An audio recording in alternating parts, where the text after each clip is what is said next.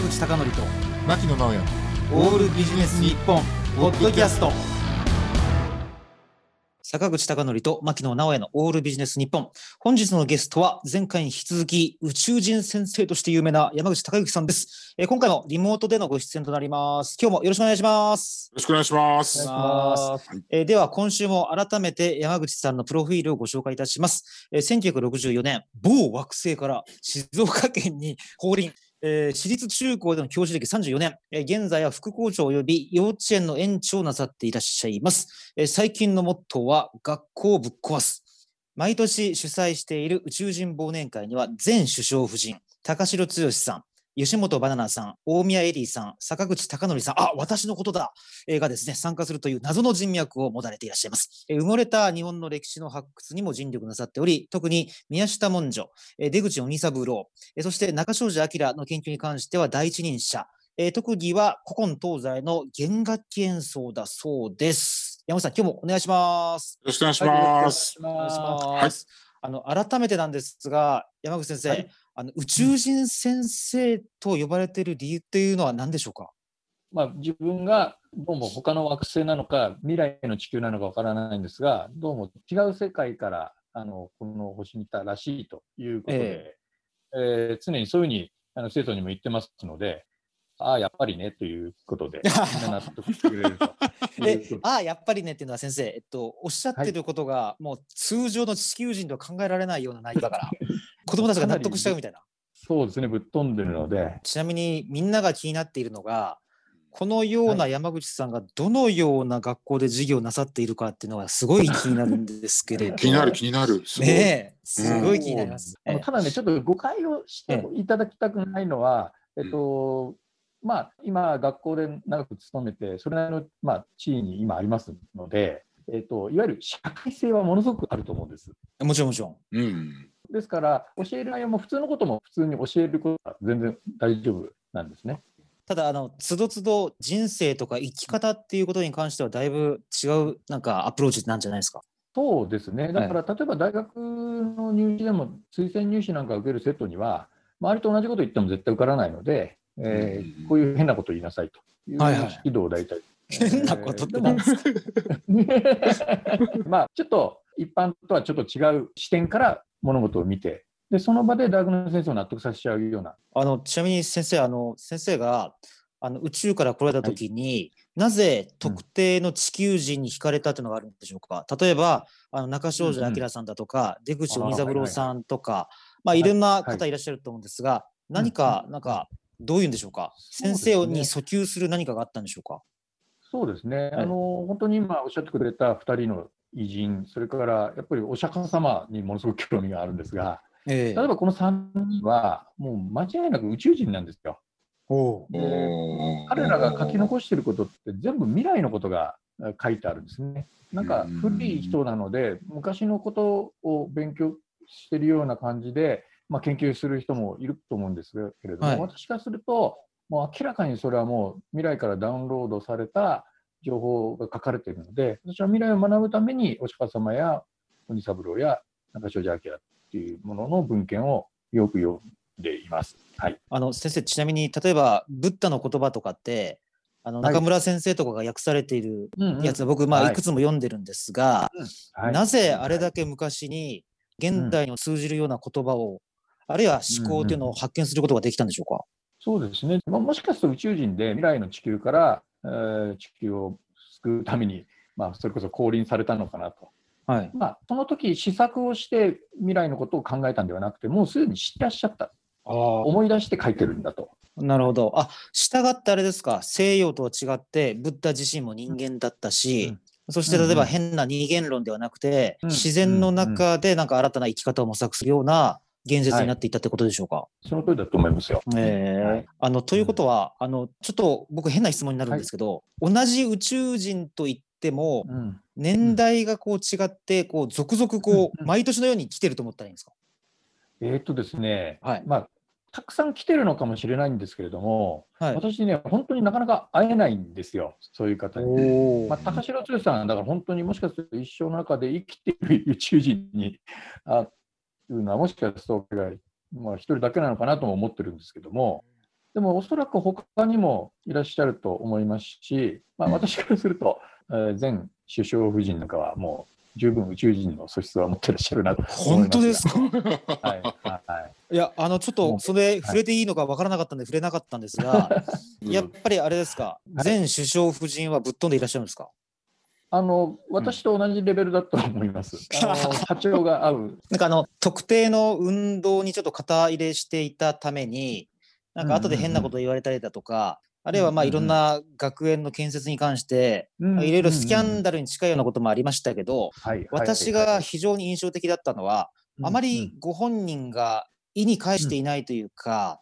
さほど気になさっていないっていうのがなんかすごいなと、はい、何か違うものが見えてるんだろうかって思ったりしたんですけれど、その通りだと思います。私もね、その辺のお話も全部させていただきましたが、まあ見てるのがやっぱり、まあ、最低でも100年、200年ぐらい後のことなので、そのために今必要悪を演じたり、必要なことが表に出てきてるんだっていう感覚なので、まあ、悪く言えば、まあ、そういう、ね、罪の意識がないみたいな感じになってしまうかもしれませんけれども、はい。まあ、一般的なその善悪では、えー測ることができない、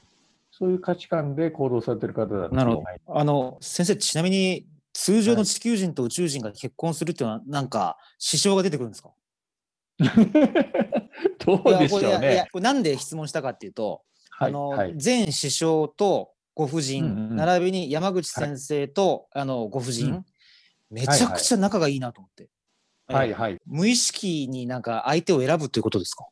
まあ、それも、そういうふうに、まあ、未来から仕組まれていたのかなって、まあ、自分のことを考えてもそう思いますね。はい。うちの家内は、ちなみに、まあ、地底人だけど、え 自分では地底人なんですけど、ー、えそれご本人から聞かなかったですよ。ええいや、あの地底人だって自分で言ってます。先生ちなみに今爆弾発言なんですが 地底にも国があるわけですか？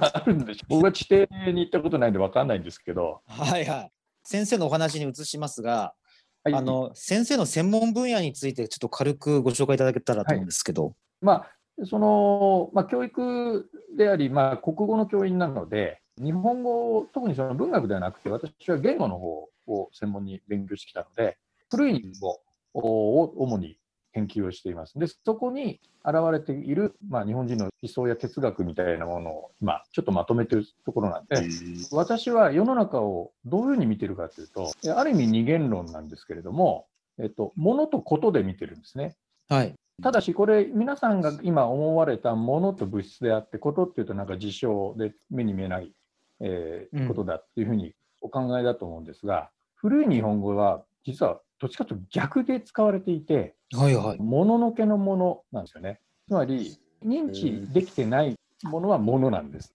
で、ことってことの葉につながるので、認知して、解釈して、分析した結果がことなんですね。面白い話ですねそれはそれ以外のもうほとんど補集合、自分以外の補集合はもう全部物世界なんですね。はいはいですから、この世界の本体は物なんですよ。はい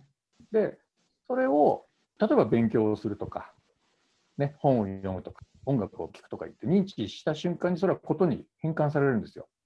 はいはい。ところが、うん。そのものからことに変換するときに時が発生するので、うん。つまり生命にだけ時がある。ああだから通常やってることとは逆ですけどね。遡っていくと原始仏教につながるってことですねそうです。本当にあの、ものって言葉をよく考えてみると、物悲しいとか物寂しいって、なんかわからないけどって言うんですか。はいはいはいで、物のけもそうですし、例えば、なんとかなんだもんっていう言い方ありますよね。はいなんとかなんだものっていうことなんでも、それも自分の意思と関係なく何かが起きてしまった。あの先生例えば今超紐理論っていうのがあるんですけど、はい、はい。超紐理論でいうとこう物をずーっと突き詰めて原子よりもっと小さいレベルに行くと、うん。それはもう紐の振動に過ぎないと。で紐の振動というのはまさに情報ことに過ぎないってことを言っていて、ではいはいはい。物を認知し続けるとことに変わるっていうのは、うん。そのブッダがどこまでそんなことを考えてたか知ってたか知りませんけどなんかずっと考え続けるとなぜか世の中の真理に行き継ぐってことですよね。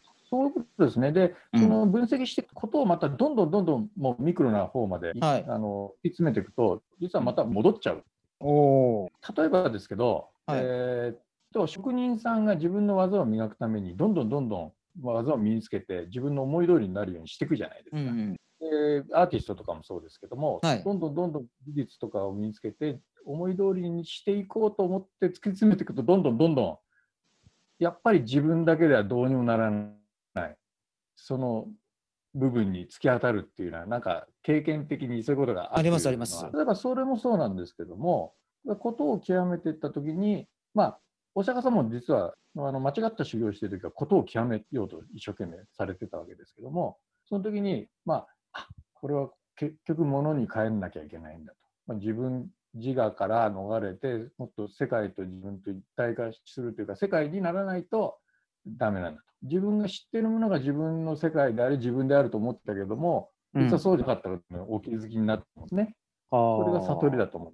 え先生ということはですよ。今先生が言われたことと、ややちょっと違う方向に今の教育現場が行ってそうな気がするんですね。そうです、まあ、全く逆に言ってると思います。むしろことだけっていうか、あの個人の、なんかまあさえ良ければいいとまで言いませんけど、なんか今先生が言われてた未来像とは逆の方に行ってますね、それね。うん。そうですね、本当に、あの私が知っている未来の教育とは全く逆の方向に行ってるので、まあ、だからはい学校ぶっ壊したいなと思ってるんですけどね。ここに繋がるんですか？あなるほど。ちなみにあのすごく簡単に具体的に言うとどういうところから変えた方がいいですかね？